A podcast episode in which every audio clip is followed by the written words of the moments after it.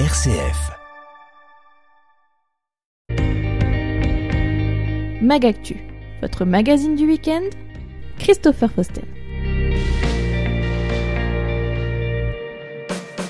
Il est 9h30, bonjour à tous, très bon week-end et merci de nous rejoindre dans ce nouveau numéro de Magactu. Le catholicisme européen vient de vivre un moment unique avec l'Assemblée continentale rassemblant 39 conférences nationales autour de la synodalité. C'était début février à Prague. Retour sur cette assemblée avec Monseigneur Alexandre Joly, évêque de Troyes, micro de Jean-Pierre Benoît.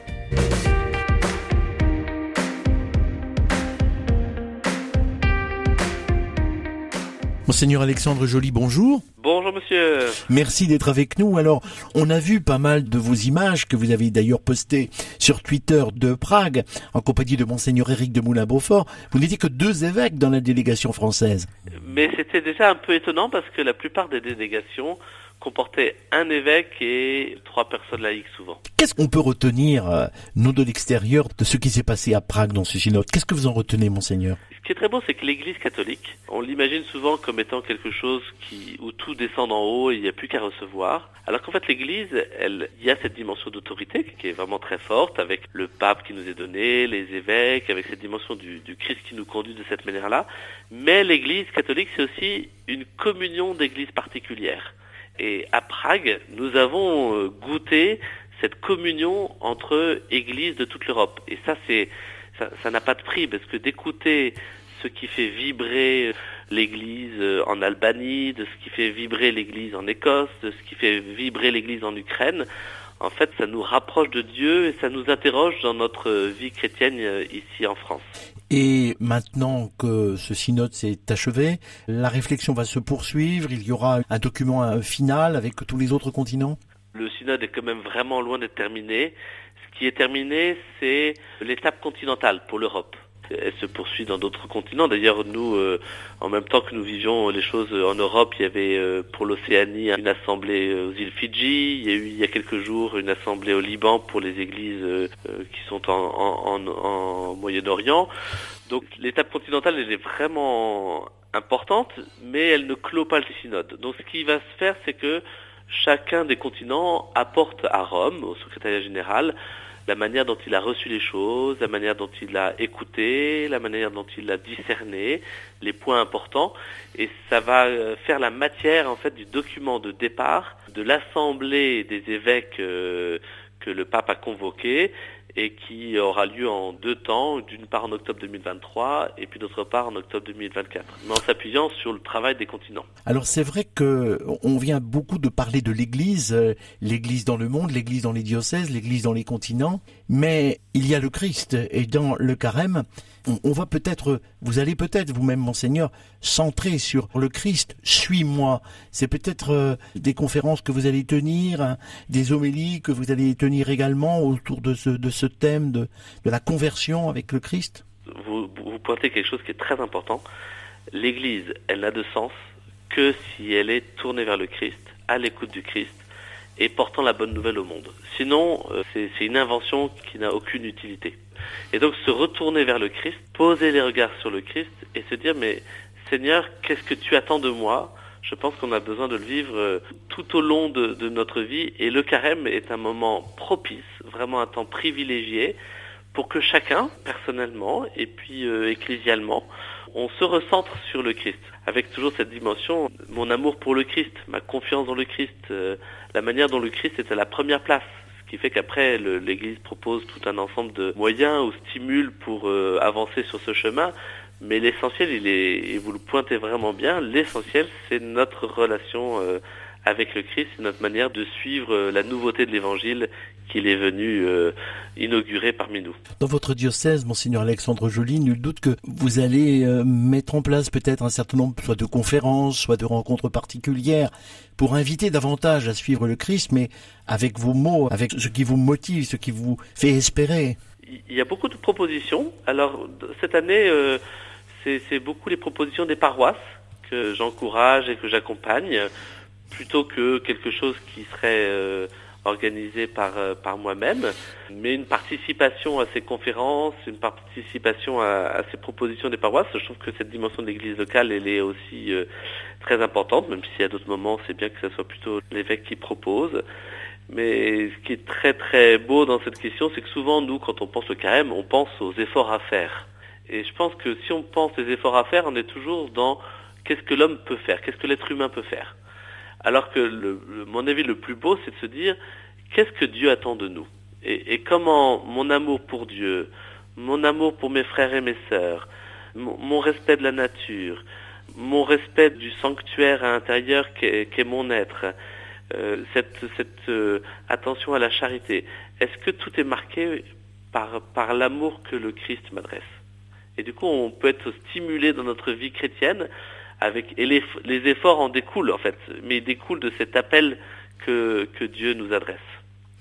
Et dans le monde d'aujourd'hui où beaucoup s'interrogent sur, sur le sens euh, qu'ils donnent à leur vie, à leur existence, le message chrétien, j'avais peut-être le message catholique, le message de Jésus, est quand même d'une grande actualité, mais c'est pas facile de communiquer. Je sais que vous-même vous faites beaucoup d'efforts pour pour essayer de rendre accessible ce message. C'est très important de communiquer souvent on imagine que la question c'est est-ce que j'ai droit de ça, est-ce que j'ai pas le droit, est-ce que c'est autorisé, est-ce que c'est interdit?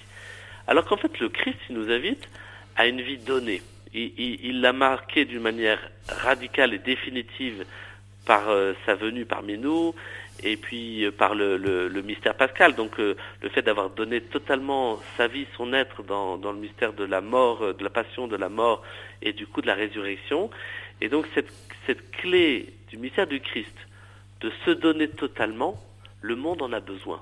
Le monde en a plus que jamais besoin.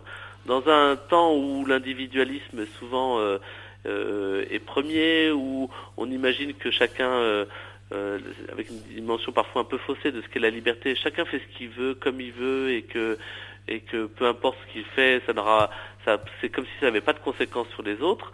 En fait, le Christ nous dit, mais ta vie, elle a de sens si elle est dans la logique du don, et du don qui va jusqu'au bout, qui vaut pour euh, un engagement dans le mariage, qui vaut pour un engagement professionnel, qui vaut pour un engagement politique, qui vaut pour un engagement associatif, et qui vaut aussi pour un engagement dans l'Église.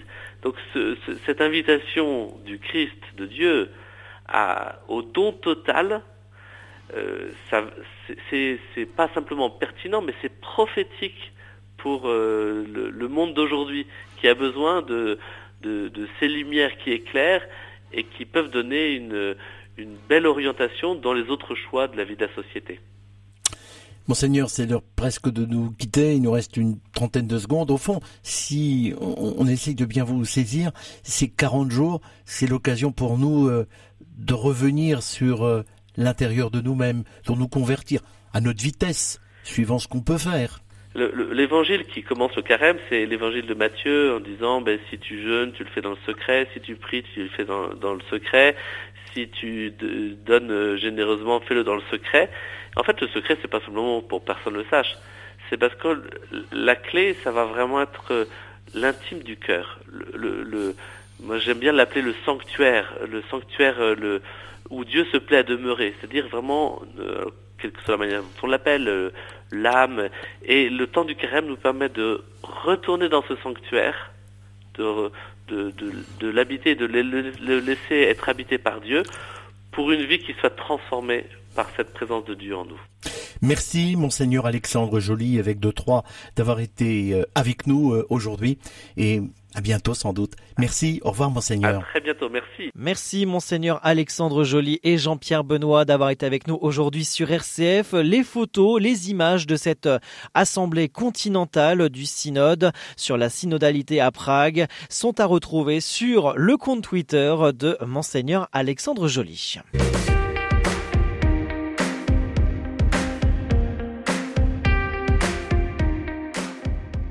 Avant de nous quitter, le Grand Est est de nouveau en alerte rouge à cause des pollens d'Aulne.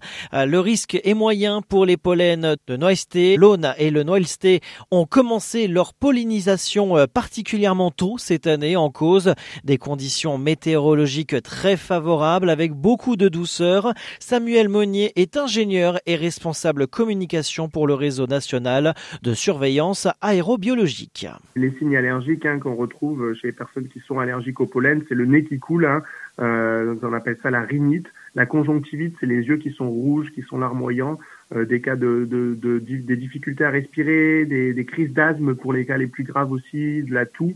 Euh, c'est vraiment surtout euh, tous ces symptômes-là qu'on observe chez les personnes allergiques. Et donc, dès, dès que ces symptômes sont, sont visibles, hein, euh, il ne faut pas hésiter à consulter son médecin ou un allergologue pour se faire prescrire un traitement, euh, pouvoir être suivi dans, dans, sa maladie hein, allergique. Et quelques petits conseils aussi qu'on donne pour les allergiques, c'est se rincer les cheveux le soir parce que les pollens se collent sur les cheveux. On en respire toute la nuit hein, si on ne sait pas rincer les cheveux le soir.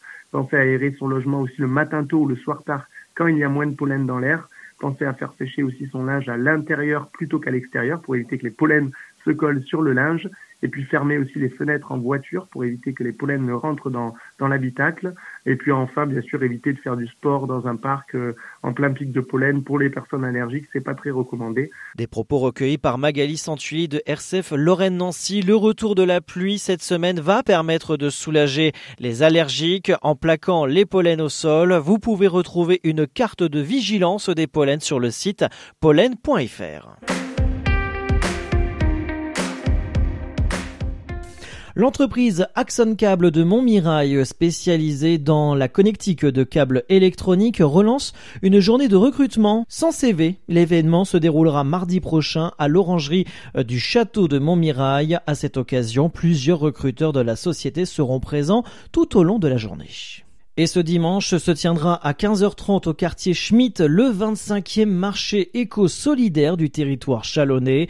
Les objectifs sont de répondre à l'urgence sociale avec un tarif à 1 euro et favoriser la lutte contre le gaspillage alimentaire en récupérant les invendus. C'est ainsi que nous clôturons ce magazine du week-end. L'actualité près de chez vous à retrouver également sur les réseaux sociaux Facebook, Twitter de RCF Cœur de Champagne et de son site internet rcf.fr. Très bon week-end à tous tous et on se retrouve lundi matin pour la matinale RCF avec votre journal local de 7h et 8h.